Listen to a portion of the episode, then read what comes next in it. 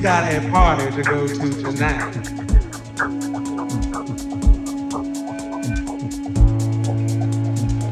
But all right, I've been saving up all day just for this.